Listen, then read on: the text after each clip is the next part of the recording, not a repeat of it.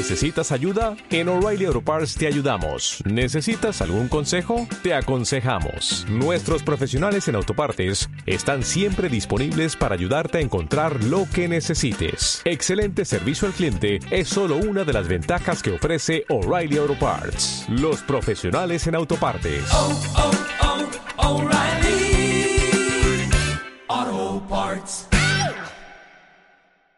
Estás escuchando el episodio 7 de Craftivity. Yo soy Laura Algarra.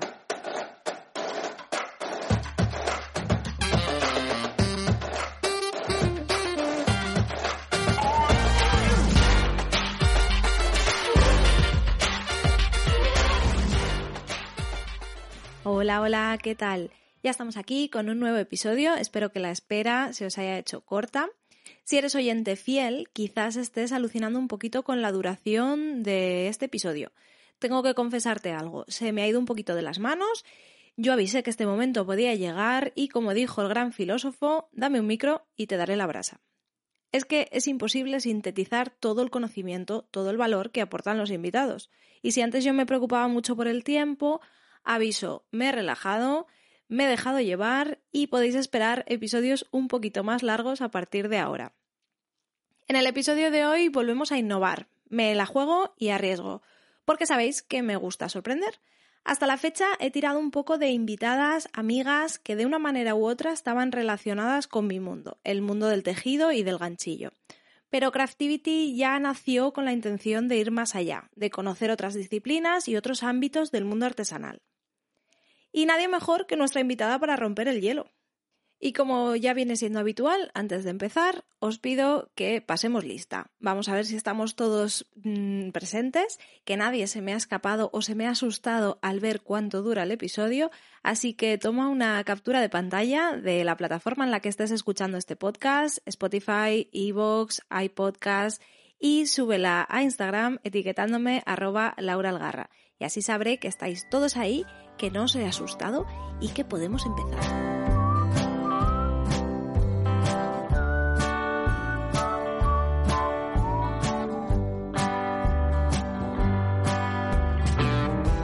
Hoy hablamos un poco de casualidades, de cómo un hobby artesanal se puede convertir en un negocio y de la vida detrás de diseñar, crear y vender un producto.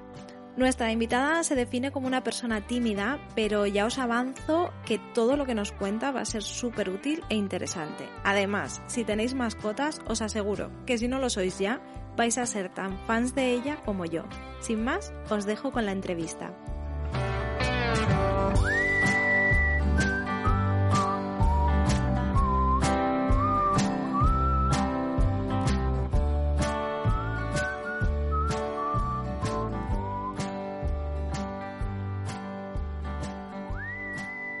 Idoya Barot, psicóloga clínica y técnico de formación, cambió un trabajo por cuenta ajena por un proyecto que empezó restaurando muebles y que ha llevado a crear Feelwood Barcelona, una marca de muebles originales y 100% hechos a manos para mascotas. Hola Idoya, ¿qué tal? Hola, ¿qué tal? Muy bien, bueno, aquí de dominguito, ¿no? Sí, sí, sí, lluvioso además. Sí, aquí también. Eh, oye, muchas gracias por estar con nosotros. Nada, muchísimas gracias a ti. Por dedicarnos este ratito y la verdad es que tengo muchas ganas de que, de que nos cuentes tu proyecto porque, bueno, ya sabes que yo soy muy fan desde hace tiempo ya. sí, sí, sí. ¿Y cuánto tiempo? Ya no me acuerdo. Yo creo que añito largo, Ah, ¿no? Sí, yo, yo creo que sí, un añito, porque estuve en Valencia hace un año, ahora un año, yo creo en junio, Hmm. o por ahí, sí, sí, sí. Bueno, pues yo te he presentado un poquito, pero ya sabes que la mejor persona para presentarse es una misma, así que cuéntanos un poco eh, quién es Idoya, qué es Feelwood Barcelona y ya empezamos a conocerte un poquito mejor. Genial, te voy a decir antes de presentarme que eh, esta entrevista me ha servido un poco de terapia también porque los que habéis estado en talleres conmigo sabéis que esta es la parte que más, más me cuesta, que es hablar sobre mí, Sí. presentarme tal. Así que voy a usar este momento de, de terapia y de, para practicar un poco. Bueno, tú ¿Vale? tranquila. Eh, una cosita, Idoia, ¿te lo recuerdas Sí. si eh, que no te roce el microfonillo? Que si no Ah, se escucha perdón, y luego perdón. nos matan. Perdón. El técnico de no sonido nos tener tira. problemas. Sí. No querría tener problemas con el técnico. Claro, claro, no, que es muy severo. Venga, pues voy allá, ¿vale? Venga, dime. Eh, bueno, co- como decías, me llamo Idoya y bueno, soy el, el alma mater de Fieldwood Barcelona, que es la marca a través de, de la cual diseño y también fabrico de forma artesanal eh, el mobiliario para, para animales. Tengo una predilección especial por los gatos. Sí. Eh, creo que dan como muchas más opciones, pues yo qué sé, les gusta escalar, les gusta rascar, no sé, como que dan, dan más opciones de producto, por decirlo de alguna manera. Y todo con productos naturales. Y en la mayoría de los casos también con madera reciclada. Ajá. Y ¿Y es un poco- cómo te dio por ahí? O sea, ¿tú ya estabas eh, relacionada con el mundo de la artesanía? o Porque, bueno, he dicho en la, entre- en la introducción que Ujú. psicóloga clínica. Sí, te cuento, te cuento un poco la historia. Realmente, como decía, soy licenciada en psicología clínica y además no solo me conformé con eso, sino que aún sabiendo que, que no me quería dedicar a ello, pasé por un máster que me especializó en psicología cognitivo-conductual Sí. y después de ver, bueno, pues trabajar en varios sitios que realmente no me aportaban y no me llenaban, Mm. eh, quise como cambiar un poco el ámbito e hice un posgrado en recursos humanos. Ajá. Después, sí, después de eso empecé a trabajar en Brico de Pod. No sé si, bueno, habrá gente que, que le suene, es un poco la competencia del Leroy Merlin, Sí. que es una multinacional que se dedica básicamente al bricolaje y la construcción. Sí. Y, y ahí trabajaba en el, eh, el departamento de formación, gestionando la formación de la empresa. Y entonces eh, eso coincidió con mi, con la- eh, bueno, el primer, el primer taller que alquilé en Barcelona, el Poblenou, y la verdad que lo hice un poco para, pues, para, porque mi salón de casa parecía una pocilga y, y un poco mi, mi curiosidad se empezaba a ver un poco limitada entre las cuatro paredes de mi casa. Así que dije, bueno, pues oye, me alquilo un taller y entonces todos los muebles que tengo aquí, que he ido recogiendo de la calle, me los llevo allí y, y al menos están allí, ¿vale? Sí. Y, y básicamente eso es lo que hacía. Cogía muebles de la calle y los intentaba restaurar. A un nivel, obviamente, muy básico. O sea, para mí restaurar era simplemente limpiarlos y pintarlos. O sea, no arreglaba sillas del siglo XIII, por, por Ya, ya, ya me imagino. ¿Pero lo habías aprendido a través de, yo qué sé, canales de YouTube o cosas de estas? O Nada. Nada. Nada, nada. Yo, yo recuerdo que sí que, que había una cuenta de Instagram que yo seguía desde mi cuenta personal que se llama Mu Restauración, Sí. que de hecho, siendo tú de Zaragoza, igual los conoces. Pues no. Eh, bueno, pues es una, gente que, que restaura muebles con un estilo súper, súper guay. O sea, todo con eh, figuras geométricas, colores pastel y tal, y me sirvió un mogollón de inspiración. Ay, qué guay. Entonces yo, yo creo que conocí esa cuenta, eh, vi un mueble y dije, va, voy a imitarlo. y así empieza un poco. Qué guay, qué guay. Sí, sí, sí. Y mm, en tu página web eh, pones que entraste en, en algo que se llama Barcelona Activa, que yo no lo había Ajá. escuchado, pero me pareció súper interesante. Bueno, luego me metí a mirar qué era y tal. Y mm, no sé si eso fue. Bueno, cuéntanos, ¿qué es Barcelona Activa? ¿Cómo llegaste a formar parte de, de ese. De- supongo que es como un proyecto, ¿no? Sí, bueno, realmente, em, así muy en resumen, Barcelona Activa es como un espacio público de la ciudad Sí. que se dedica al desarrollo. Entonces, tiene simplemente la misión de impulsar un poco la economía y el desarrollo de las personas a través de fomentar la ocupación el- y el impulso de la emprendeduría Vale. y el soporte a empresas. Entonces, eh, está genial Barcelona Activa cuando empiezas porque, porque- y te quieres reciclar porque primero te da una- la opción de conocer a un montón de gente que está en la misma situación que tú y luego que te dan un montón de formación gratuita de muchos ámbitos de la empresa, pues desde marketing, cómo transformar la idea a, a negocio, eh, redes sociales, etcétera. Entonces, eh, yo entré allí porque, bueno, hacían un, aparte de hacer mini formaciones, también hacen como proyectos, ¿vale? Sí. Yo entré en uno que se llama Hecho a Mano, ¿vale? Fetama, Sí. que es básicamente pues eh, gente de la artesanía que se quiere montar como una especie de negocio tal, y, pero que todavía está en, en una fase muy inicial, eh, pues les ayudan a, a- a conseguirlo, ¿vale? Y yo entré Guay. allí y me presenté, sí, con el proyecto de pues, restaurar muebles. Sí. Y, y nada, estuve como tres o cuatro meses eh, yendo a estas clases. Entonces, la primera, de las- la, o sea, la primera cosa que nos dijeron fue, vale, está muy bien vuestro proyecto, pero queremos que salgáis de aquí con otro. Y fue como, eh, ¿qué? o sea, yo, yo que soy una tía con las ideas súper claras, dije, no, no, pero mi proyecto es este, yo lo defendí a tope. Claro. Y, y nada, o sea, después de mucho trabajo y, y hablar con mucha gente de allí, hacer tutorías y tal, la última exposición del proyecto ya fue hacer parques para gatos. O sea, ya de repente, sin darme cuenta, mi, mi cabeza había como mutado la idea a, a otra. Fue fluyendo. Y ellos te, van guiando. ¿Cuánto tiempo puedes estar con ellos para que te ayuden? Porque creo que es muy interesante para muchos Sí. artesanos que no saben muy bien cómo dar el paso a, Sí. a hacer un, un negocio de, de, pues eso, de tu artesanía o de tu hobby a veces, como en mi caso, Exacto. por ejemplo. Eh, ¿Cuánto tiempo es, eh, te ayudan? ¿O es en unos meses? ¿Te van acompañando incluso después de haber ya lanzado toda la idea? A ver, realmente hay como muchas vertientes, ¿vale? Tú puedes ir como con- simplemente con tu idea cuando empiezas y puedes ir a clases in- sueltas, digamos, eh, de los temas que a ti te interesen. Y luego sí que tienen como, pues eso, como, no sé cómo llamarle, como pequeños cursos un poco de, la- de media a larga duración. Mm. Eh, que son estos que, que, pues van por temáticas, hay también de digital, hay de artesanía, hay de, como de, de restauración, de tiendas, tú te puedes meter en cualquiera de ellos, bueno, con una entrevista previa, y luego también tienen incubación de empresas que se llama, que tienen espacios en, en, el- en Barcelona, bueno, de hecho en Zaragoza hay una Zaragoza activa también, yo Ah, creo que en varias ciudades hay, sí. Entonces, lo que hacen es que te dejan, te ceden un espacio, eh, tienes que cumplir varios requisitos, requisitos ¿eh? pero bueno, te ceden un espacio, entonces tienes como un mentor, digamos, que, que te, que te lleva un poco para, para en, todo el- en todos los trámites y pasos que, que haga tu empresa para, para, bueno, para montarse.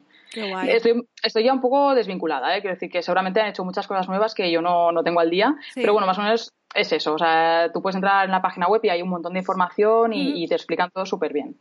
Qué guay. ¿Y a ti te Sí. sirvió? ¿Tú lo recomiendas?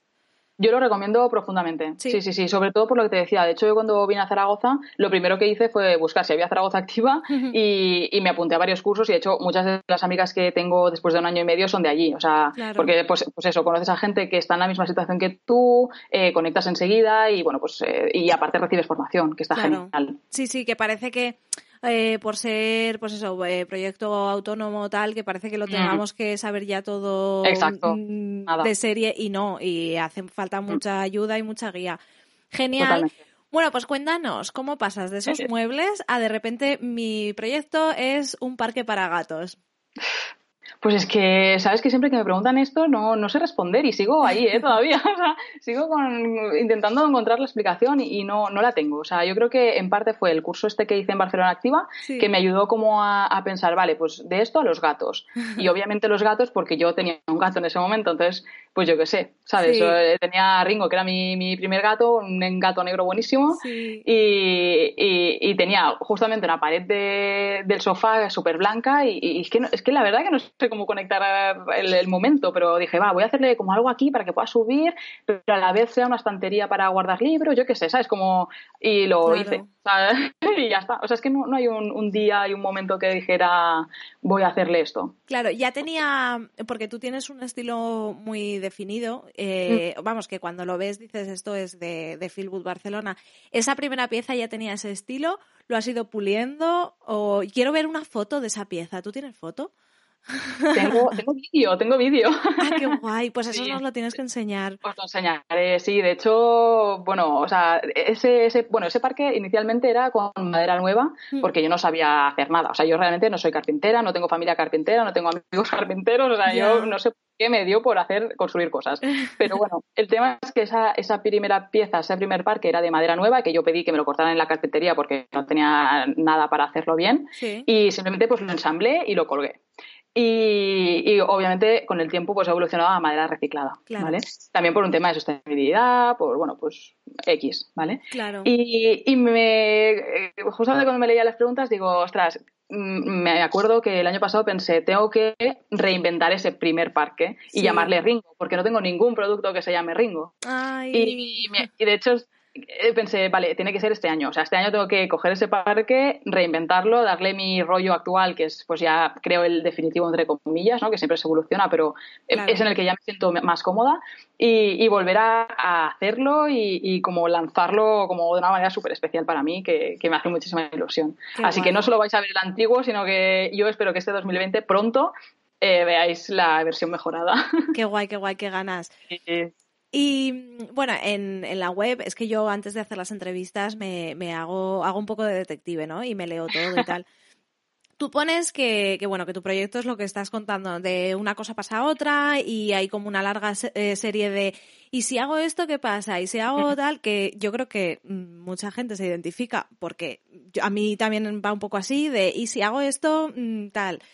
Eh, y dices que, que, hubo una fase eh, que también nos pasa a mucha gente, como un poco de llamar a puerta fría a otros negocios o a otros proyectos con los que puedes colaborar eh, ofreciendo productos o, por ejemplo, para cat cafés, en tu caso.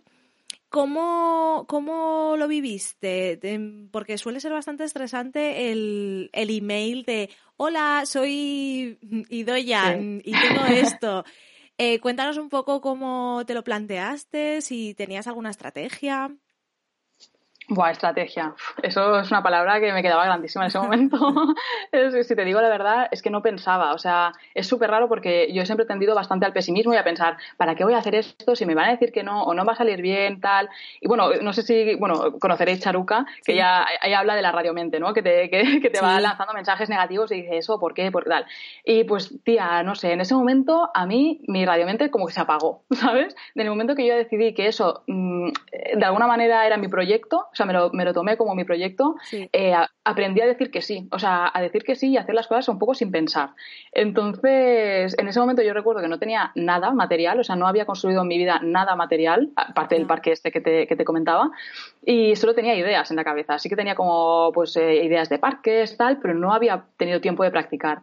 Entonces, eh, recuerdo leer en la revista Time Out de Barcelona, que iban a abrir un cat café en Gracia y les hacían una entrevista a las chicas. Y dije, venga, me voy a lanzar. Así que nada, les envié un mail sin pensar nada, o sea, de lo que tenían, lo que no. Y bueno, y me contestaron, me dijeron que vale, que nos podíamos ver y tal. Y me presenté allí con una libreta y, e ideas, o sea, y, así surgió, o sea, nada. O sea, que todavía no tenías producto terminado. Nada, nada, nada, nada, nada, nada.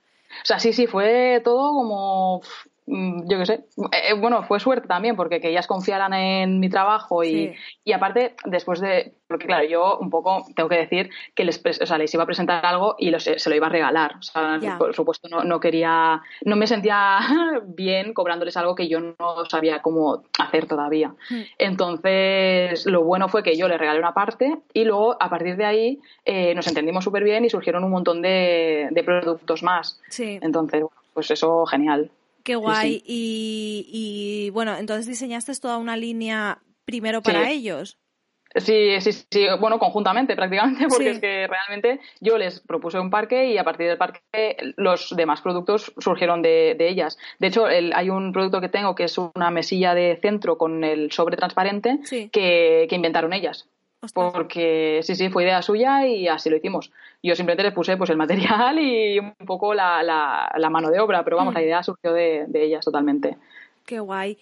Y ahí ya vamos un poco a, ya que hablamos del producto y de, de las cosas que has ido diseñando, eh, si yo, por ejemplo, me meto en tu página web y pues yo qué sé, pues yo tengo a Susi y Tango y digo, me apetece esto, mm, pero a lo mejor eh, no es exactamente como yo lo tenía pensado. ¿Cómo, ¿Cómo, trabajas con tus clientes?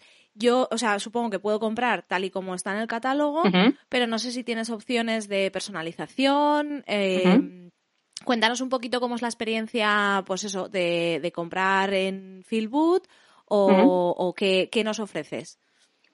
Bien, pues eh, como decía, sí que hay productos que, se pueden comprar directamente y de hecho también eh, tú en, la web hay varios eh, productos que se pueden personalizar directamente en la web, da las opciones de colores, por ejemplo, tamaño, orientación de, de pues, yo que sé, la escalera o algunos parques y tal. Eh, pero luego también, eh, aparte de todas las dudas que me puedas hacer mandándome un correo, rellenando el formulario de la web, hemos este año eh, lanzado un, servicio de asesoramiento de gratificación hmm. para parques en la pared. ¿vale? Entonces, hay un formulario en la web en el que tú, bueno, en el que, te, en el que te hacemos una serie de preguntas que nos ayudan un poco pues, a conocer a los gatos, sobre todo, cómo son de activos, no activos, cuántos hay, edades, etcétera, para ver un poco las necesidades también especiales que puedan tener. Eh, conocer también el espacio que quieres gratificar Sí. y el presupuesto. Entonces, en base a toda esa información que te, que te pedimos y que nos das, Mm. eh, nosotros en 72 horas máximo te mandamos como dos o tres propuestas eh, de, de parques. Vale. Entonces, en base a esas propuestas que recibe el cliente, lo que, lo que pretendemos es crear el parque ideal. ¿Vale? O hacer un mix, o hace- a veces me dicen, Buah, me encanta el 2, pues para adelante el 2. Claro. O, o, ¿sabes? O bueno, el tema es ya es- establecer ese- esa relación con el cliente en la que pueda decidir él, sobre todo o ella, qué, qué- qué parque es el mejor para ellos, en base a, bueno, siempre estamos nosotros para dar el, el último, ok, esto es funcional, ¿sabes? Es Claro. funcional y, y- y bonito también, que es, que es el objetivo, ¿no? Claro. Pero, pero sobre todo que sea funcional. Se me acaba de ocurrir, depende mucho de, de las casas también, del tipo de piso que vayas a... Porque yo ahora estaba pensando en, en mi piso y bueno, es que mis paredes son de, de papel. O sea, Ah. yo, yo es como si viviera con el vecino de al lado prácticamente. Eh, y eso se tiene en cuenta, afecta al tipo de parque o estructura que quieres poner o, o me estoy yo aquí flipando y la pared no se cae. Hombre, a ver, si son de papel, Ya. yo te recomiendo que no, que no cuelgues ni un cuadro. Pero no, no, en, re- en realidad, en realidad cualquier pared, o sea, la pared más fina que se me ocurre es una pared de pladur Sí. y tengo muchísimos clientes que tienen paredes de pladur Sí. y no es ningún problema. Yo siempre digo que, que el parque aguanta, es decir, el producto en sí aguanta, porque, Sí. bueno, pues de, lo- de la parte que va la pared hacia afuera, Ujú. e- es el producto el que aguanta, porque no, no, digamos que la madera no se cae, no se separa, etcétera, ¿vale? Claro. Pero es súper importante que cuando, porque nosotros, por ejemplo, no mandamos los tornillos para colgar en la pared, justamente para que cada uno que conoce su pared vaya a la ferretería y diga, mira, yo tengo una pared de pladur, dame los tornillos que me vayan bien a mí. Claro. Porque no es lo mismo un taco para pared de pladur, para pared de piedra, para pared X. Claro. Entonces, cada uno va a la ferretería a buscar los tornillos que, que le corresponden. Sí que es verdad que recomendamos que la sujeción sea, o sea, que te asegures de que realmente está bien sujeto. Y luego en la web también tenemos una- un apartado de, mm, ¿cómo le llamé? Eh, más información, ¿no? Sí. No, información de montaje y, y mantenimiento, que no me acordaba ahora. Y, y ahí tenemos en cada producto, pues información de cada producto. Pues yo que sé, hay productos, por ejemplo, hay parques que necesitan un tornillo más largo Ajá. Eh, o otros que más corto, etcétera. Entonces cada uno tiene como su descripción para, para que lo puedas colgar y asegurarte de que queda bien. Vale. Pero la, la última, la última mm, tal es que no se mueva. Claro, claro, que no se mueva. Sí. asegures de, de que está bien clavado, porque eso sí que yo no, no puedo hacer nada. O sea, yo te aseguro 100% de que el producto no se cae, de, de- o sea, que la madera no se desmonta, pero. Tienes que asegurarte tú de que el, el parque quede bien fijo en la pared. Claro. ¿Tienes clientes con, con, con miedo a esto? O- porque yo ahora me lo planteo y digo, jolín, yo sería súper pesada de, oye, Idoya, y esto tal, oye, Idoya, y esto cual. Yo soy súper paranoica con los gatos, además, en cuanto Claro. saltan, tal, ay, que se van a caer, que se van a tal. ¿Tienes clientes así como yo o la gente va más relajada? Pues te diré que la gente va más relajada. sí, la verdad. Soy la única que- loca. No, no, no, no, no. Y haces muy bien, ¿eh? Preocupándote, Jolín, al final. Pero sí que, que la gente, mm, bueno, no sé, o al menos la gente que me llega y que quiere comprar ya, como que ya está. Igual ese, ese proceso de, de Sí. miedos ya lo ha superado, antes, ¿sabes? Antes de llegar. Sí. Pero, pero no, en general la gente confía bastante y, y es que hasta el momento no, no he tenido ningún problema. Si no, te juro que te lo diría que yo soy muy, muy abierta y muy sincera Lo sé, lo sé. Pero- pero de verdad que no, de momento no hemos tenido nada y la gente va tranquila, o sea, confía plenamente y es que los gatos lo disfrutan, entonces Ya. ya, está. Tengo que decir también que los gatos son tíos listos, ¿sabes? Sí. Entonces ellos controlan bastante bien lo que los movimientos que hacen Claro. y son bastante finos. Hay gatitos sí, más torpes, pero bueno, aún así, ostras, Sí. mm, malo será, ¿sabes? Sí, no, no, eh, sí, esto es solamente, yo soy súper súper protectora, o sea, de, ay, ay, ay. Eh, y el término que nos has contado, que esto no te lo había puesto yo en las preguntas previas, pero ya que estamos, mm, me interesa un montón, el término de gatificación que usas mucho, a lo mejor Sí. hay gente que dice, pero que están hablando estas Vale. dos, no tengo ni idea de, de qué es eso. ¿Qué es la gatificación? Pues la gratificación, un poco dicha con nuestras palabras, que ahora de verdad que está muy de moda, es eh, simplemente adecuar, o sea, satisfacer las necesidades del gato. ¿vale? Eh, en el espacio en el que viven. Pues yo qué sé, pues. eh, y claro, yo lo- la uso mucho para hablar de parques en la pared, pero realmente se usa para todas las, las necesidades. Es Claro. eh, estar entre poner un arenero en un sitio que les vaya bien, eh, tener eh, los boles de comida eh, separados del arenero, por ejemplo, Exacto. tener eh, un espacio de juego, un espacio de, de higiene, digamos, que sería como, aparte del arenero, también la parte de rascar. Sí. Es, es simplemente eso, adecuar la casa un poco a, a satisfacer sus necesidades y yo añado, sin comprometer, la decoración de, de un hogar. ¿Vale? Claro. O sea, que, que- que puede ser bonito a la par que, que ayudar al gato a, a sentirse como estaría en, la- en- en el aire libre. Claro, exacto, que creo que eso es algo que sí que, que a mucha gente le, le preocupará o yo conozco a gente de, eh, claro, pero es que no voy a poner todo para los gatos y, y al final es mi casa y tal.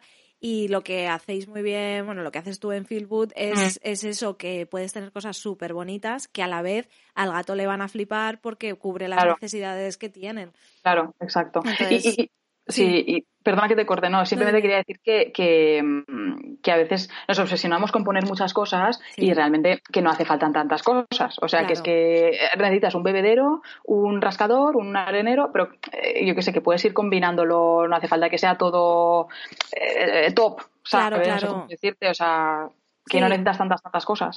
Sí, eh, es cierto. Yo estuve, y aquí voy a enlazar, eh, Mm. en uno de tus talleres en los que hicimos un, sí. un rascador, que Mm. fue genial, yo me lo pasé genial, y había una parte eh, de información sobre gatificación y las necesidades del gato que lo daba Marta de, Sí, de sí.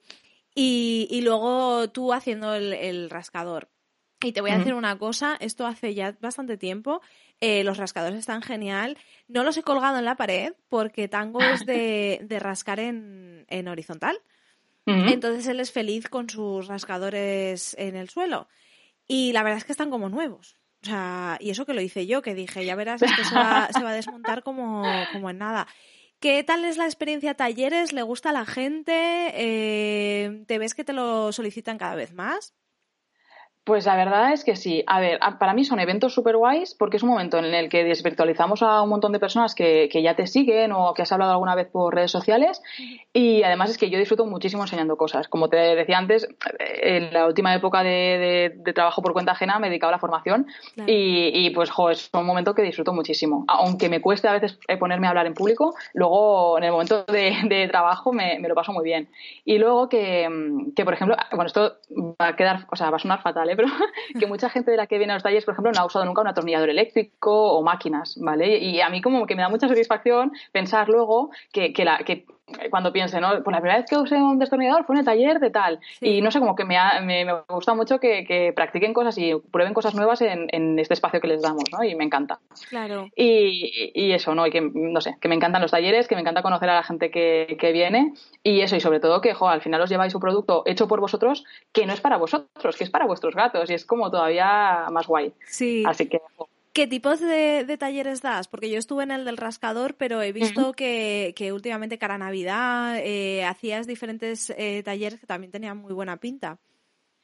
Sí, hicimos eh, en el Wheel of Animals Market de Madrid, hicimos uno que era solidario además, que era hacer una cañita juguete para, para los gatos. Y la verdad que fue súper bien y tenemos previsto repetirlo. Y luego tenemos algunos talleres que todavía no puedo desvelar, Ah. que estoy, a- estoy todavía preparándolos, pero, pero bueno, sobre abril, mayo habrá fecha, así que pronto, pronto diremos. Genial. Y te haces un Sí. mini tour, ¿no? Tú vas a, a diferentes ciudades, no solo es, bueno, tú estás ahora en Zaragoza, pero viajas a Barcelona, a Valencia, a Madrid. Sí, la verdad que yo creo que es de las mejores cosas que, que- que tengo ahora que vivo en Zaragoza y es que estoy cerca de todo. O sea, Ah. que en, tre- en tres horas me planto en cualquier sitio. Y esto, buah, me ha dado la vida porque, jo, no, desde Barcelona me era muy difícil imaginarme yendo a Madrid en coche para hacer un taller. No me salía rentable tampoco. Sí, sí. Entonces, ahora es genial porque, pues eso, me muevo a Barcelona, me muevo a Valencia, me muevo a Madrid, también me gustaría subir hacia, hacia Bilbao o, bueno, País Vasco en general. Entonces, es genial, sí, sí. O sea, y bueno, y mientras haya gente en esas ciudades que quiera hacerlos, yo para allá que me voy. Claro. Eh, ¿Cómo te contactan para los talleres? ¿Te suelen contactar a través de algún tipo de asociación? Como por ejemplo aquí en, no sé si fue tú contactando a la fábrica de huellas o la fábrica de huellas contactándote a ti. Eh, ¿Cómo conse- conseguimos? Imagínate que hay alguien escuchando y dice, yo quiero un taller de estos en, en Bilbao. Eh, ¿cómo. ¿Cómo se hace? A ver, eh, hay como, bueno, realmente yo siempre organizo el taller y me alquilo un sitio donde hacerlo, ¿eh? O sea, siempre busco yo como el espacio. Vale. Lo de la fábrica de huellas fue algo muy especial porque yo le contacté con ellos, bueno, con ellas, eh, como para decirles, oye, eh, me, ha- me ha flipado con, o sea, encontrar este perfil en Instagram y, y fue como un amor súper rápido, ¿sabes? Sí. O sea, fue como, ay, pues a nosotros nos encanta lo que haces. Y fue como, enseguida surgió como la chispa de decir, vamos a organizar algo y tal. Entonces simplemente, pues eso, o sea, fue súper natural y, y nada, me dijeron eso y a los dos meses ya estábamos haciendo taller allí. Sí. Y en este caso fue así. Y de hecho, mm, volveré seguro a la fábrica de huellas porque, jo, a- además, ahí con gatos es como. eh, Claro. es perfecto, o sea, es el taller perfecto. Y, y el resto de ciudades, pues eso, yo la verdad que siempre estoy encantada de que me, puedan decir, ah, pues tengo un espacio, tengo incluso un centro veterinario en el que tenemos una sala o lo que sea, yo me voy para allá y si no, pues lo busco yo y, y luego ya está. Genial, Mm. genial. Y mm, ahora ya pasamos a preguntas un poco lo que te dije de, bueno, a ver cómo, cómo abordamos este tema. Venga, a ver. Eh, tú en redes hablas muy clarito y a mí me encanta. Ah, eh, de temas que, que nos pasa a muchos artesanos, Ujú. eh, como puede ser, por ejemplo, el tema de, de las copias, ¿vale? Eh, Entonces, eh, yo me acuerdo de algo que salió en tu Instagram que a mí mm, me hizo gracia y a la vez pensé, porque tú decías, yo no sé si estoy contestando muy borde o estoy siendo demasiado tal, pero yo pensaba, no, no, es que tienes mm, toda la razón, que hay gente que a lo mejor te escribe con toda la buena intención del mundo Mm. y te dicen, mira, es que tal grande, gran superficie está haciendo esto, tú me lo puedes hacer. O sea, ya Mm. es como, porque normalmente hablamos de la copia que hacen de los grandes a los pequeños, y, pero sí que es verdad que a veces mm, Mm. puede haber artistas o, o artesanos que dicen, bueno, pues si esta superficie enorme Claro. está vendiendo esto, mm, yo lo puedo copiar, pues también lo puedo vender. Mm. ¿Cómo llevas el tema este de, de las copias en ambos, en ambos sentidos? Yo no sé si alguien te ha- o tú has encontrado algún producto muy similar a, a los que tú haces. Eh, cuéntanos un poquito ese debate que hubo y, Sí. y cómo, cómo lo ves tú. Pues es un temazo, la verdad. Antes de, antes de, de meterme en el tema, solo quiero puntualizar que yo creo que no es literalmente que la gente me mande y me diga, oye, hazme esto. Sí. Eh, yo creo que simplemente la gente o seguidores o bueno, pues la gente que me sigue y tal, Mm. con toda su buena intención, me pasa imágenes de productos que ya existen, pero un poco para darme esa inspiración o para ayudarme a crear producto nuevo y tal, que yo entiendo que, y bueno, y es totalmente lícito, ¿eh? porque al final pues ellos lo ven Claro. por primera vez y me lo, o sea, sin pensar, ¿sabes? Y de hecho yo al principio lo agradecía, no lo usaba porque no, o sea, bueno, aparte de que lo que me normalmente me pasan, jolín, pues yo estoy metida en el sector, o sea, yo ya sé lo que está pasando, y Claro. yo no, no tengo ojos y, y- y me informo sobre todo de lo que está pasando y, lo, y la competencia que hace y tal. Pero, pero eso, que no hay, no creo que haya ninguna mala intención y, y tampoco me dicen, eh, házmelo porque quiero que me la hagas tú. De hecho, creo que tampoco tendría mucho sentido, porque pudiéndolo comprar eh, por 5 euros, no creo que me vayan a pedir a mí sabiendo que les voy a comprar 35, Ya. ¿sabes? Entonces, yo creo que la gente simplemente como un, oye, que me gusta mucho lo que haces, te mando cosas para que te inspires, ¿vale? Eso, eso ahí, me, me gusta, quería eh, puntualizarlo. Sí, sí, sí. Y luego, y luego el debate se generó a raíz de que es que en esa misma semana recibí un rascador tipo mm, cactus de estos que, Sí. que están como muy de moda ahora Sí. y lo recibí como nueve veces. Eh, un anuncio que estaba haciendo Instagram, que luego me metí y lo vendían gratis. O sea, una cosa rarísima. Sí, sí, sí. Y, y pensé, hostia, qué cosa más rara. Y, tenía la necesidad imperiosa de decir, oye, de verdad, no quiero hacer cactus ni quiero hacer tipis, porque la semana anterior también era con los tipis y digo, jo, pues ¿qué está pasando? Que, que todo el mundo me manda esto. Sí. Y, pero bueno, yo qué sé. Y, y realmente a mí, me, a mí lo que me preocupa más, eh, más que esto es que encontrarme cosas parecidas de gente que, que, que compite conmigo con los Sí. mismos recursos, o sea, gente artesana, básicamente. Claro. Eh, y, sí- y sí que me ha pasado. Me ha pasado que el, año pasado que, que me encontré un rascador mm, muy, muy, muy parecido a- al que, al que, bueno, pues al, al mío, o sea, al Ya. rascador que tengo que es de forma hexagonal y tal. sí. Y sí que, que fue como, jolín, ¿en serio? No, no sé, no, no, no, no, no sé. Ya, O sea, ya, ya, ya, no te entiendo, te entiendo. que- que, de hecho, bueno, yo hablé con esta gente y acabó la cosa súper bien, ¿eh? O sea, no, no hubo problema. Claro. Y de hecho yo pensé en mí misma, joder, es que puede ser que yo al principio también, sin querer, eh, me inspiraran cosas. Exacto. O sea, Sabes que no es que lo, lo, veas y lo copies, simplemente es que tú vas viendo un montón de imágenes y al final te pones eh, un día a crear y te sale eso. Y es, eh, bueno, pues está ahí la reminiscencia de, de, lo que has visto antes, ¿no? Sí. O sea que no creo que sea así una copia, sino que simplemente no te has parado a sentarte y a, y a, y a, a ver qué puedes hacer de nuevo. Claro, esto pasa en, en, muchos sectores. Yo te hablo, por ejemplo, en el mío también, que, que al fin y al cabo, eh, bueno, en, en, en carpintería o, o cosas que, que, creas a partir de tal, a lo mejor es más difícil coincidir, pero cuando estamos hablando, pues yo que sé, de punto de ganchillo, nosotras uh -huh. tenemos unos elementos que son los Claro. puntos básicos Claro. que llevan inventados 150.000 años, ¿sabes? Y, y a veces puedes coincidir con una persona en un diseño. Eh, claro. se puede coincidir en el estilo. Y esto sí que es algo que, que puede pasar, que ves algo y dices, ostras, Sí. es muy parecido. Eh, al principio a lo mejor te puedes sentir de, pues incluso la otra, a lo mejor las dos partes están pensando, vaya, eh, pues esta persona ha hecho algo muy Mm. igual que, que- que lo que acabo de hacer yo. Y Sí. sí que lo que tú dices de, hay veces que vemos tantísimas imágenes que al final la Mm. mente humana llega como a una conclusión muy parecida y creas algo Claro. muy similar. Sí. Eh, yo siempre lo que digo es, eh, hueco hay para todo el mundo y Total. realmente eh, lo que tienes que hacer es, no hay que inventar la rueda, pero que la rueda que tú hagas sepan que esa rueda es de Idoya o esa rueda es Sí. de, de Laura. ¿Sabes? Darle ese sello personal Sí. que se puede hacer Sí, sí, de muchas maneras. Yo Sí, creo. yo de hecho, esto que has dicho para mí es la clave. O sea, yo de hecho alguna vez en Instagram lo he preguntado, ¿no? Por Mm. curiosidad, en plan, eh, si vierais algo mío por ahí, ¿sabríais que es mío? Claro. Y es que eh, es mi, mi, mi, o sea, mi último...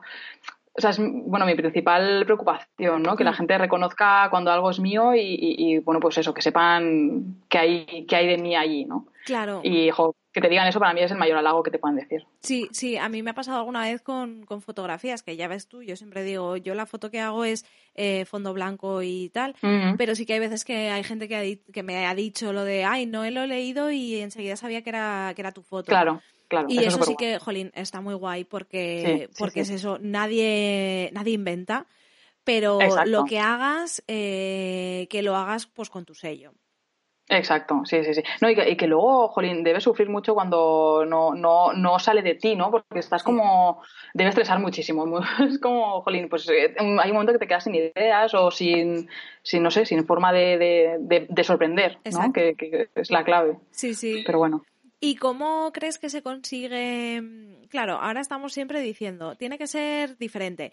Eh, sea lo que sea, mm, claro, hay tanto y estamos tan en Claro. conexión con, con todo lo que hay. Eh, tú te metes en Instagram un día y supongo que cada una con nuestro nicho, ¿no? De lo que sigamos y tal. Pues Claro. tú verás mil eh, tipos de cosas para gatos, yo veré mil tipos de jerseys. Claro. em, Mm, como el espacio del podcast eh, es un poco para que veamos que haciendo cosas similares todos tenemos un punto de vista, todos tenemos Sí. una forma diferente de hacerlo.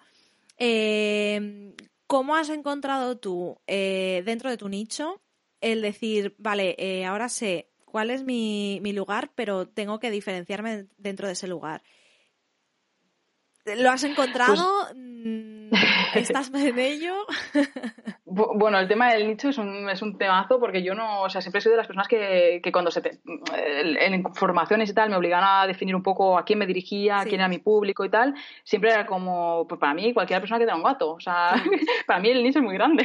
Y, y la verdad que creo que al final el nicho me encontró a mí un poco, ¿no? que yo siempre digo, porque no, no, no me he dedicado mucho a, a indagar sobre, sobre eso, aunque cada vez más, ¿eh? porque es muy importante saber a quién te diriges, sobre todo para el tema de la comunicación, para el diseño y tal.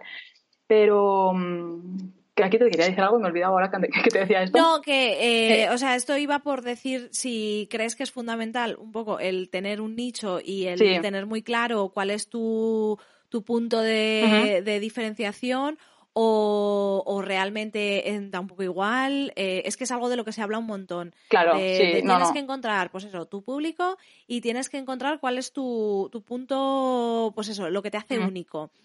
Y Sí, hay- yo- yo, creo que en las formaciones te, te agobian un poco con eso, lo que tú dices. Sí, Eh, total. Y a lo mejor sí es fundamental, pero no sé, no sé cómo lo ves tú.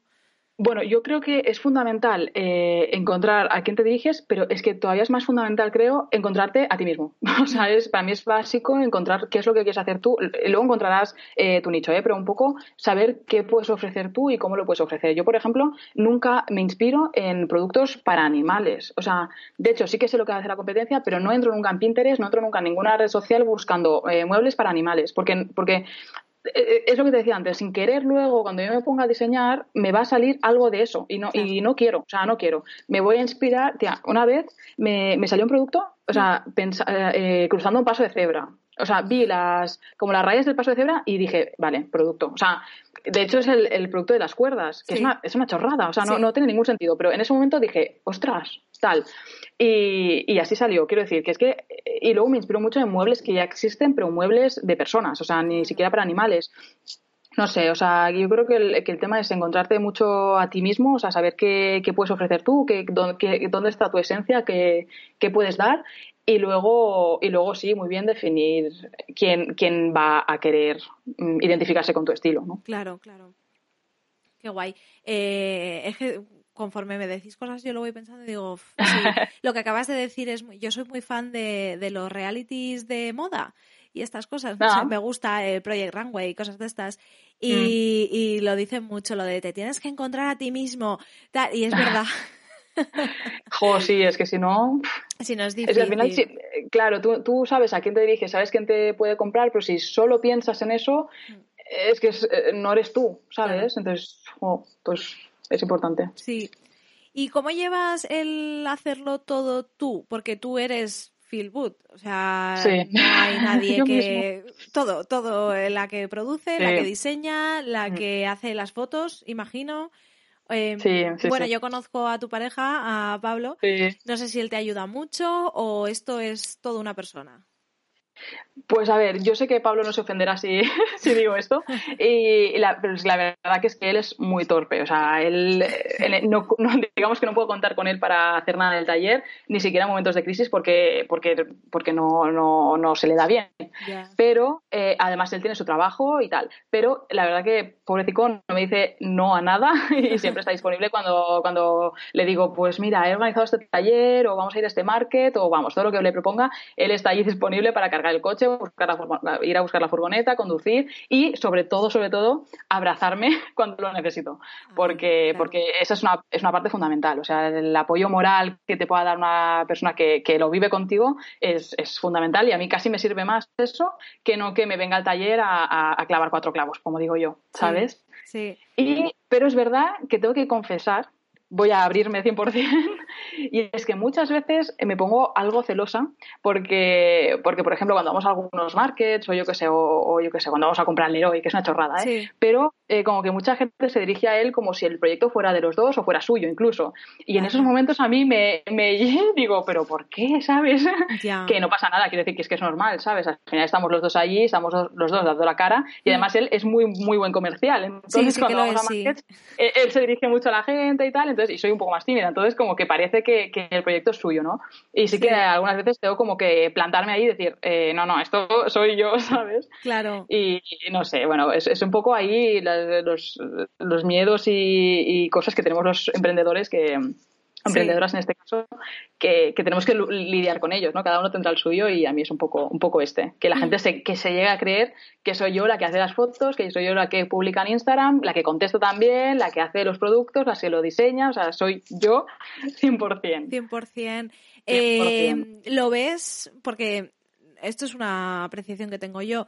eh, cuando vas a muchos eventos de emprendedoras y tal, es como que, que sí que es, hay un empoderamiento de, ay, sí, todas podemos y emprender es súper chulo y tener tu propio proyecto. Eh, ¿A ti te estresa? Jo, pues bastante, la verdad. Me estresa, pero me hace muy feliz a la vez. O sea, yo Sí. creo que eh, eh, no sé cuántas veces habré dicho el año pasado que, que nunca había sido tan feliz en mi vida. O sea, me siento como súper a gusto, súper bien, mm, eh, siento el crecimiento, Mm. disfruto cada momento y cada pasito que doy y bueno, eso es, un- es aprenderlo, ¿eh? Porque, jo, al final cuando estás dentro cuesta mucho valorar el- los pequeños avances, ¿no? Claro. Y eso sí que, que es muy importante hacerlo. Pero, y mi propósito de este año es eh, cuidarme un poco más también. Sí. O sea, vivirme un poco más y también vivir con la gente que, que tengo al lado, porque cuando te encierras y te pones a trabajar no, no hay quien te saque. Claro. Entonces, bueno, pues un poco, un poco ser consciente hasta dónde puedes llegar y, y- y ya está. Y, y en el momento en que no, pues buscar una ayuda, buscar un complemento, lo que sea, pero, pero eso, que, que, que eres- como eres tú, tú Sí. tienes que estar bien. O sea, tú Sí, eres claro. tú y, tu proyecto eres tú y si no estás bien no hay proyecto. Así que es muy importante tomar conciencia de, de eso. Claro. O sea, que las cosas buenas pesan más, ¿no? En tu, Sí, en tu bueno, caso. sí, sí, o sea, las malas también, ¿eh? Y Ya. Yo soy, tengo muchos momentos de llorar y de, de decir, pero ¿por qué? O sea, ¿por qué esto? Y de repente un día estar triste y decir, pero, pero qué, ¿por qué? O sea, no, ¿qué hago? ¿Sabes? Pero, pero bueno, yo creo que también tengo un problema médico hormonal, entonces eso no me ayuda muchísimo a. Sí, no nada grave, pero bueno, que, ¿sabes? Hormonalmente estoy como un poco desajustada, entonces hay muchos momentos que digo, pero haber ido ya, ¿qué, qué haces? O sea, ¿por, por qué estás, no sé, o sea, no, hoy por qué tienes que ir al taller, ¿sabes? No te apetece, no Sí. quieres hacer nada, no tiene nada sentido, pero luego re- remonto enseguida y, y ya está, y todo vuelve a tener sentido, tengo un montón de ideas y estoy súper contenta. Claro, O sea, no, y lo que es una y este año montaña lo vuelve- rusa que... Totalmente. Sí, sí. sí, sí, es eso. Una montaña rusa, totalmente una espiral de emociones que digo yo que es como a veces infrenable, ¿no? Sí. Pero- Y a esto se suma un poco, eh, aquí te lo pregunto porque yo a nivel personal a veces también lo noto, el tema redes sociales. Que, que claro, eh, son súper importantes para darte a conocer, Sí. Pero a veces pueden también colaborar a esa montaña rusa de, de, pues eso, de lo que tú dices, de un día decir, Buah, ¿y yo por qué estoy haciendo esto? Al otro día te encanta. Yo tengo un poquito esa relación de Bueno, estoy siempre ¿no? presente y siempre me gusta mucho el tema de las redes sociales, aunque soy también muy tímida y eso no se lo cree la gente, pero es verdad. Y, y tengo esa relación un poquito de amor-odio. Un día estoy súper contenta y otro día Mm. digo, uff, no me apetece nada. Eh, ¿Cómo las llevas tú? ¿Tú te planificas? Eh, o, o las redes sociales son complemento pero no súper esencial para ti? A, a ver, a mí sin duda me han ayudado las redes sociales. Mm. Cuando yo creo que cuando empecé era mi única forma de medir eh, la aceptación que tienen los productos. Entonces, eh, pues era genial porque veía que la gente interactuaba, que les gustaba y tal. Y, mm, y luego sirven también para que- eh, generar muchas sinergias entre personas del sector. Sí. Yo soy una persona como tú, bastante tímida, que tampoco la gente se lo cree, digo, pero a ver, o sea, que de verdad que es que yo en un post en Instagram lo decía el otro día, decía, es que de verdad yo era de las que en la universidad, cuando había una actividad de, mm, no una presentación en grupo, porque yo era fiel a mis compañeros, pero sí que cuando había, sabía que había una actividad en la que teníamos que hacer roleplayings y cosas así, Sí. yo me ponía enferma, o sea, ese día no iba, porque me daba pánico, o sea, me daba pánico que la gente me mirara, que me pudieran hacer preguntas, lo pasaba muy mal. Eh, pero bueno, con el tiempo va- vas mejorando, ¿no? Claro. Y, y eso, y sobre todo, pues eso, dar el primer paso de hablar con alguien, yo no lo haría en la vida real. O sea, me cuesta mucho empezar a hablar con alguien. Entonces, las redes sociales me han ayudado mucho, pues, por ejemplo, contigo, ¿no? Que, que, que, Sí. jolín, te he llegado a conocer, a conocer en persona y te hablé yo la primera vez por, por Instagram. Entonces, eso no se hubiera dado en una vida sin redes sociales. Entonces, yo creo que es muy importante ese, ese punto. Y luego, en el tema de planificarme, es Sí. que, jolín, he empezado este año a planificarme, ¿vale? Porque yo era, bueno, pues muy al día, muy tal, pero leo mucho a Vanessa Carrasquilla, Sí. que la- sé que la has tenido por aquí, la, la escuché. Y, y ella insiste mucho en el tema de la planificación, de, de organizarte, no sé qué. Y la verdad, es muy pronto para decirlo, pero creo que me está cambiando la vida. o ¿Tú crees? creo Sí, sí, sí, sí. Yo no sé cómo lo haces tú, pero de verdad, yo me organizo, o sea, igual me siento dos horas a la semana a planificarme la semana a nivel de redes sociales Sí. y, jolín, me ha cambiado. Yo soy un caos, Porque luego, ¿eh? si- no, pues no, de verdad, pruébalo. sí, sí, sí, de verdad, porque es que va súper bien. O sea, te- te- como te- es que no te llegas a estresar, porque tú te escribes varios temas ese día y ya lo tienes hecho. Claro. Entonces, Mi problema es que luego esos temas sean relevantes. O sea, yo Ya, sí que me que preparo quizás las fotos y, y a lo mejor tengo uno o dos días en los que hago sesiones de fotos de todo lo que voy llevando y tal, o vídeos y tal. Pero, por ejemplo, pues nunca sé para qué los voy a usar. Y según el día digo, ah, pues voy a escribir esto o voy a hacer tal. Entonces, claro, mm, este año lo que quiero es planificarme los proyectos de momentos puntuales claro. yo qué sé, pues mm, tener algo preparado, no sé, para momentos puntuales en los que todo el mundo prepara Sí. algo, eh, Sí. decir, venga, que no lo tenga que hacer el día de antes estresada. Ya. Bueno, eso es una buena forma de empezar. Fechas señaladas. Sí, sí. Si consigues eso, luego ya está el planificarte un poco más la semana. ¿Cuántas veces posteas tú? ¿O, o eso sí que te lo planificas? Sí, sí, sí, sí. Bueno, es que yo me lo dejo escrito. O sea, bueno, a ver, llevamos tres semanas, no sé, dos o tres semanas de enero. Tampoco, Sí. por eso te digo que es muy pronto para decirte que me ha cambiado la vida, pero de momento estoy haciendo así y me funciona bien. Sí. Eh, yo, yo intento postear eh, tres, o sea, lunes, martes, miércoles, jueves, seguro. Y luego igual los domingos eh, o igual algún día entre semana no, ¿no? Y, y luego también me van surgiendo cosas. Quiero decir, yo lo que yo me planifico y luego me surge otra cosa, pues cambio ese contenido y me guardo el que tenía preparado para otro día. Pero, pero en general esto, unos cuatro, cuatro o cinco posts a la semana, segurísimo. Y luego las historias que me vayan surgiendo. Vale. Pero, pero sí, sí, sí. Pero yo creo que incluso con menos estaría bien, ¿eh? Ya, bueno, ese es el eterno debate, ¿no? De Ya. eh, puedes postear menos o no, eh, cómo de Claro. rápido la gente se olvida si no estás. Yo creo que esa es el- la Ya, clave. ese es- sí, ese- y yo creo que pasa bastante rápido, ¿eh? O sea, Ya. el, el tiempo es bastante corto y eso sí que da, da un poco de miedo, pero, Sí. pero bueno, yo creo que pues igual eso, co- compartir menos y más seguido, o sea, bueno, o sea, menos cantidad a la semana, pero más, más eh, ¿cómo se dice? Eh, más, regular, más constante, sí. Exacto, más constante. Sí, yo Sí, sí. Es, es, es algo que, que a veces sientes la presión de, ay Dios mío, hoy no, hoy no he publicado nada, eh, ya para cuando vuelva a publicar la gente no se va a acordar Claro. de mí, no tal. Eh, bueno, Instagram dio la herramienta del Stories, que está muy Mm. bien, porque quita un poco Sí, de esa presión. estar ahí, claro. Muy bien, jo, es que me, me gusta hablar un montón contigo.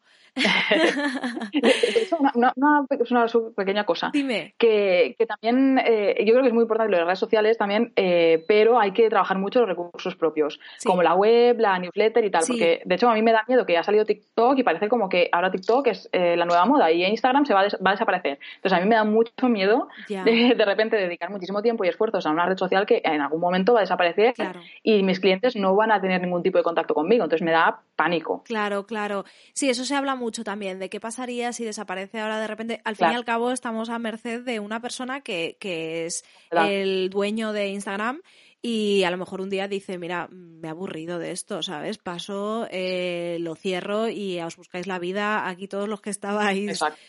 Sí, que es importante diversificar y tener sobre todo, pues eso, tus recursos propios, la página web, Mm.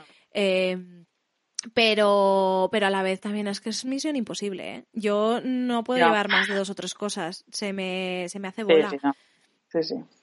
Es complicado. Y lo de TikTok, bueno, ya ni me hables, porque yo el otro día mi sobrina de 8 años me estaba mandando audios para explicarme cómo funcionaba lo de TikTok. O sea, imagínate. Ostras, es que se suben ya. buah, en fin. Sí, yo ya dije, bueno, pues ya está, ¿no? Ya en, en algo que estoy desfasada. ya no no Sí, voy a sí, ser bueno, capaz de aprender esto. Completamente, sí. Tampoco veo que TikTok me vaya a ayudar a mí a nada, quiero decir. No, Eh, no, exacto. No sé, no me veo cantando. Quiero, no yo tampoco, yo tampoco, pero bueno. Sí, pero es, es a tener en cuenta. Sí que es verdad que es, que es importante eh, fomentar sobre todo la página web, yo creo. Mm, Que al final es tuya. Exactamente. Y bueno, cuéntanos qué proyecto de futuro ¿Mm? Nos podemos esperar con Phil Booth, si nos puedes contar algo, algo nuevo eh, o simplemente que cuál es, va a ser tu trayectoria este año. Si, si Ujú. eso es posible. Bueno, ya que estás en modo planificador, Sí. A ver, realmente la idea es seguir, eh, en primer lugar, facilitando la compra a todas las personas que quieran tener parques, productos nuestros, etcétera. sí, Sobre todo haciendo mejoras en la web y ofreciendo la opción de fraccionar los pagos, por ejemplo, que esto es algo que estamos en lo que estoy trabajando ahora, que eh, yo calculo para finales de febrero ya estará activo, Ah, ¿vale? Que eso es una cosa que sí, sí, sí, porque me doy cuenta de que la gente eh, valora muchísimo los productos, le gustaría mucho tener los productos, pero a veces sí que es un impedimento el tema del coste. Entonces, eh, yo quiero acercarme a cuantas casas mejor, así que, así que bueno, pues voy a poner esta opción a ver eh, si, si, pues, si funciona, si la gente le parece bien Sí. y, y mejorar así un poco la, la experiencia de compra. claro. Me parece muy, muy interesante y muy buena A opción. ver. Mm, sí, sí, a ver qué tal. Sí. Luego, por supuesto, eh, seguiremos presentando productos nuevos, ampliando sobre todo cate- categorías que teníamos un poco más abandonadas, como areneros y comederos y bebederos. Sí. Y de hecho, eh, creo que si miro el calendario ya tengo fecha de presentación del primer producto eh, del año.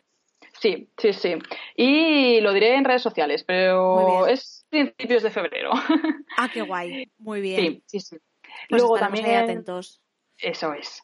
Y luego también seguiremos viajando para hacer talleres, o eso es mi intención. Eh, como te decía, yo creo que en abril, mayo vamos a empezar. Lo anunciaremos todo en Instagram y newsletter. Sí. Y esto último dudo si decirlo, porque yo soy de las personas que cree que si dice algo antes de que salga, eh, no se va a cumplir o no va a salir. Pero bueno, así para dejar un poco ahí el hambre en los labios, diré que es algo que tiene que ver con mostrarme un poco más, mostrar un poco más del proyecto de una forma como mucho más visual. Ese es un resumen. Muy bien, No muy bien. Me, me- me gusta, me gusta. Además, yo Lo creo que, que le vas a dar mucha fuerza a Phil Wood porque, porque Idoya, tú molas un montón. Y, yo creo que sí, que es bueno que la gente conozca todo el curro que hay detrás y de la persona. Lo que tú dices, que no venga luego Pablo y diga, este proyecto es mío. O sea, que No, es no, por no, no, no, no. Sí, no, pero él, él nunca diría eso. ¿eh? O sea, sé, de hecho, creo- quiero, quiero decir que él siempre defiende y siempre que le dicen, ay, lo hacéis vosotros, dice, no, no, todo ella. Pobrecito, sé. que de verdad que lo hace súper bien. Lo sé, lo sé, era, era broma, era broma. Ay, Eh, ya, ya, ya. Pues nada, eh, simplemente ahora al final eh, unas preguntas rapiditas. ¿Vale? Eh, recomiéndanos un artesano. Esto eh, puede ser del ámbito que tú quieras, eh, puede ser de carpintería o de lo que sea, que te tenga muy enganchada, que te inspire. Yo hablo de cuenta de Instagram porque es lo más fácil para buscar Claro, y sobre sí. todo para ver eh, el trabajo. Claro. Vale, pues es muy difícil. y- dime, dime. No, eh, eso, que quien quieras, Ah, vale. un artesano, Ah, vale. artesana. mm, Vale, pues me costaba mucho esas preguntas finales porque es que, jolín, decirte una cosa de cada es muy difícil. ya, ya. Pero bueno, venga, voy a, voy a ser eh, concisa y te voy a decir eh, artesana Laudecor, que es, bueno, es Laura de Laudecor, Sí. que es una de las primeras clientas que, que tuve eh, y al tiempo montó una pequeña marca de lettering y me inspira bastante porque ha sabido cómo rentabilizar muy bien su negocio buscando como otras vías de, de ingreso más allá de las láminas, ¿no? De vender Ajá. láminas. Qué Y guay. en este tiempo ha- crecido muchísimo, sí. Entonces me identifico un poco con, con ella también porque es bastante natural y a veces no tiene filtros. Entonces como que dice las cosas como muy claras y muy transparente y tal. Y entonces, bueno, pues la sigo mucho porque por eso, porque, bueno, me siento un poco ahí identificada. Qué guay. Y una Mm. cuenta de gatos. Bueno, yo soy fan, yo sigo cosas que, que luego la gente diría, pero ¿qué, qué haces? Eh, me gusta mucho, por ejemplo, en YouTube, Topi de Corgi, no sé si sabes quién, quién es. Ah, pues es, lo un, voy, lo voy a buscar. es un corgi que hace vídeos, pero escúchame, unos vídeos que te mueres de la risa. Son, son, son fabulosos. Y Bueno, sí, luego, de hecho... Dime. Sí, luego sigo gatos por Instagram porque las fotos son muy bonitas. De hecho, yo comparto muchas de las fotos que, que me gustan Sí. en, en stories. Eh, pues, por Sí. ejemplo, sigo mucho a Suki, no sé si conoces. Es que- sí, me, me suena mucho. Hablo sí. de ellos como si fueran, yo soy fan de ellos, entonces si alguna vez los conociera me encantaría. Eh, es un gato así de estos, eh, como que parece un, un guepardo o una cosa así Ah, sí, bonito sí, y viaja y yo flipo con él. Ah, sí que sé cuál es. Que es precioso, con unos ojos azul, agua marina, maravilloso. No sé si tú tienes alguna cuenta así de algún animal, un gato, un perro, algo que te haga gracia y que quieras compartir. Jo, la verdad que voy a quedar fatal seguramente, pero es que lo, o sea, es que confieso que no sigo a ninguna como gran, o sea, no sé, no tengo una, una cuenta predilecta de, de gatos y yo creo que es que dedicándome a esto me, me, me toca alejar un poco por- para no volverme loca, porque es que si no sería como todo el día los gatos, ¿sabes? Ya. Mis gatos, eh, los gatos de los clientes, los gatos de Instagram, me, me volvería loca. Pero sí que hay una cuenta, por ejemplo, que hace ilustraciones combinando gatos con plantas Sí. que me tiene bastante enamorada que se llama Felin Jungle. Vale. Y, y es súper guay. Me, me gustan mucho los dibujos que hace. Ah, pues y luego mira. es verdad que, que- perdona que te iba a cortar antes, que es que eh, yo, claro, te sigo a ti cada día. Y sí que voy siguiendo mucho las cosas que cuelgas y me sirve un poco como filtro de, de cuentas de gatos, ¿sabes? Ya, ya. Porque ve- veo lo tuyo y ya es como, ya me diviertes. Entonces no, no tengo ahí cuentas predilectas, pero te tengo a ti como referencia. Ay, gracias. Yo, yo soy Sí, como sí. la, la loca de... Claro, yo para mí esos gatos son celebrities. O sea, hay gente que, que le gustaría ver, yo qué sé, pues a Brad Pitt y a mí me pones a Suki y bueno, me muero, ¿eh? Así que, Ay, que me, me alegro de que, de que te haga... Yo te hago de filtro, mujer. Yo me miro Sí, todas esas sí. páginas. No, es que además lo, lo hilas súper bien. O sea, que si el lunes y un gato con cara de tal, es como genial. Me encanta, me encanta Me alegro. Y ahora sí, esto eh, también se lo pregunto a todo el mundo. De hecho, es como una novedad. Bueno, el, el, yo siempre lo digo, el podcast es un bucle temporal. Eh, yo grabo cosas y luego no sé cuándo las voy a poner. Pero justo de esta semana en la que estamos grabando esto, eh, una de las chicas que lo escucha me sugirió hacer una cuenta de, o sea, una lista de Spotify como la banda sonora del podcast. Ah, qué guay. Porque yo todos los episodios pregunto una canción favorita a la persona. Entonces, dinos cuál es tu canción. Mm, yo digo para trabajar, pero a lo mejor tú trabajas, mm, claro, tú trabajas con herramientas, a lo mejor no puedes escuchar música. Pero bueno, una canción. Yo Sí, yo no puedo trabajar sin música, aunque ah. tenga herramientas, hay momentos en los que paro, pero o sea, siempre necesito ponerme música y es que me cuesta muchísimo otra vez decirte solo una y más con la responsabilidad de que solo esa va a estar en la lista. es una presión muy grande. Pero bueno, te voy a decir eh, Alon de Sela Su, que me flipa esta mujer. O sea, no, sí, no, creo que no la muchísimo. conozco. Pues escúchala. Claro, ahora mismo, de hecho... Eh, quiero jugar a un juego que, bueno, de estas cosas que me invento yo que solo me divierten a mí, pero la gente me sigue la bola. Eh, yo voy a ir subiendo las, las canciones ya a la lista. Y, así la gente cuando yo diga, pues la invitada es ta, ta, ta, pues a lo mejor pueden intentar adivinar de todas esas canciones ah, eh, cuál es la que, la que recomiendan. Así que ya estaría, ha sido rapidito. Bueno, pues sí, bueno, no, realmente ha sido bastante largo, ¿no? Sí. Igual más de lo que pretendías, pero no, no, yo me lo está genial. muy bien. Yo también, eh, nada, agradecerte, Idoya, que nos hayas dedicado el ratito, que es un placer hablar contigo, conocerte y, y, que bueno, que ya sabes que yo soy muy, muy fan. Susi Tango también, les encanta. y que esperamos verte por Valencia prontito.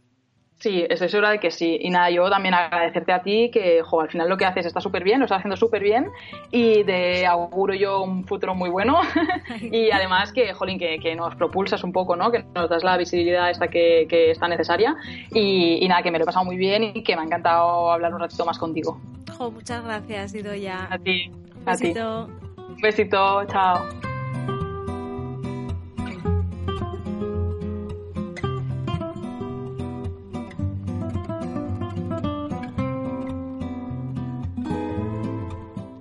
Deseando volver a uno de los talleres de Idoya y si no la conocíais ya vais corriendo a su perfil porque os va a enamorar. Muchas gracias Idoya por este super episodio. Y ya no me quiero enrollar más, así que si habéis llegado hasta el final, gracias. Como digo siempre, nos estáis dedicando una de las cosas más valiosas que tenéis, vuestro tiempo. Y como compartir es de las mejores cosas que tiene la vida y de gente molona, ya sabes, dale corazoncitos, estrellitas, déjanos comentarios y recomiéndanos a tus amigos y mascotas, porque solo de esa manera podemos darle visibilidad al podcast, continuar trayendo gente de la que aprender tanto como hemos aprendido con Idoya y pasar un ratito juntos. Muchas gracias por estar ahí, un abrazo enorme, nos vemos en el siguiente episodio.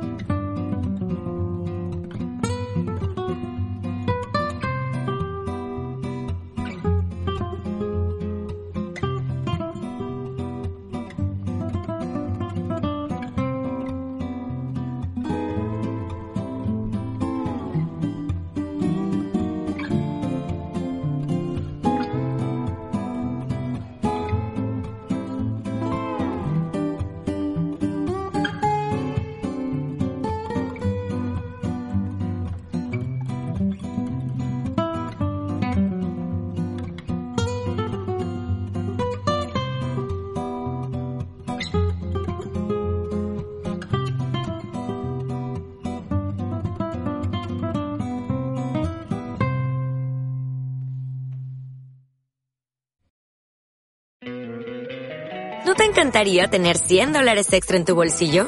Haz que un experto bilingüe de TurboTax declare tus impuestos para el 31 de marzo y obtén 100 dólares de vuelta al instante. Porque no importa cuáles hayan sido tus logros del año pasado, TurboTax hace que cuenten. Obtén 100 dólares de vuelta y tus impuestos con 100% de precisión. Solo con Intuit TurboTax. Debes declarar para el 31 de marzo. Crédito solo aplicable al costo de la presentación federal con TurboTax Full Service. Oferta sujeta a cambios o cancelación en cualquier momento.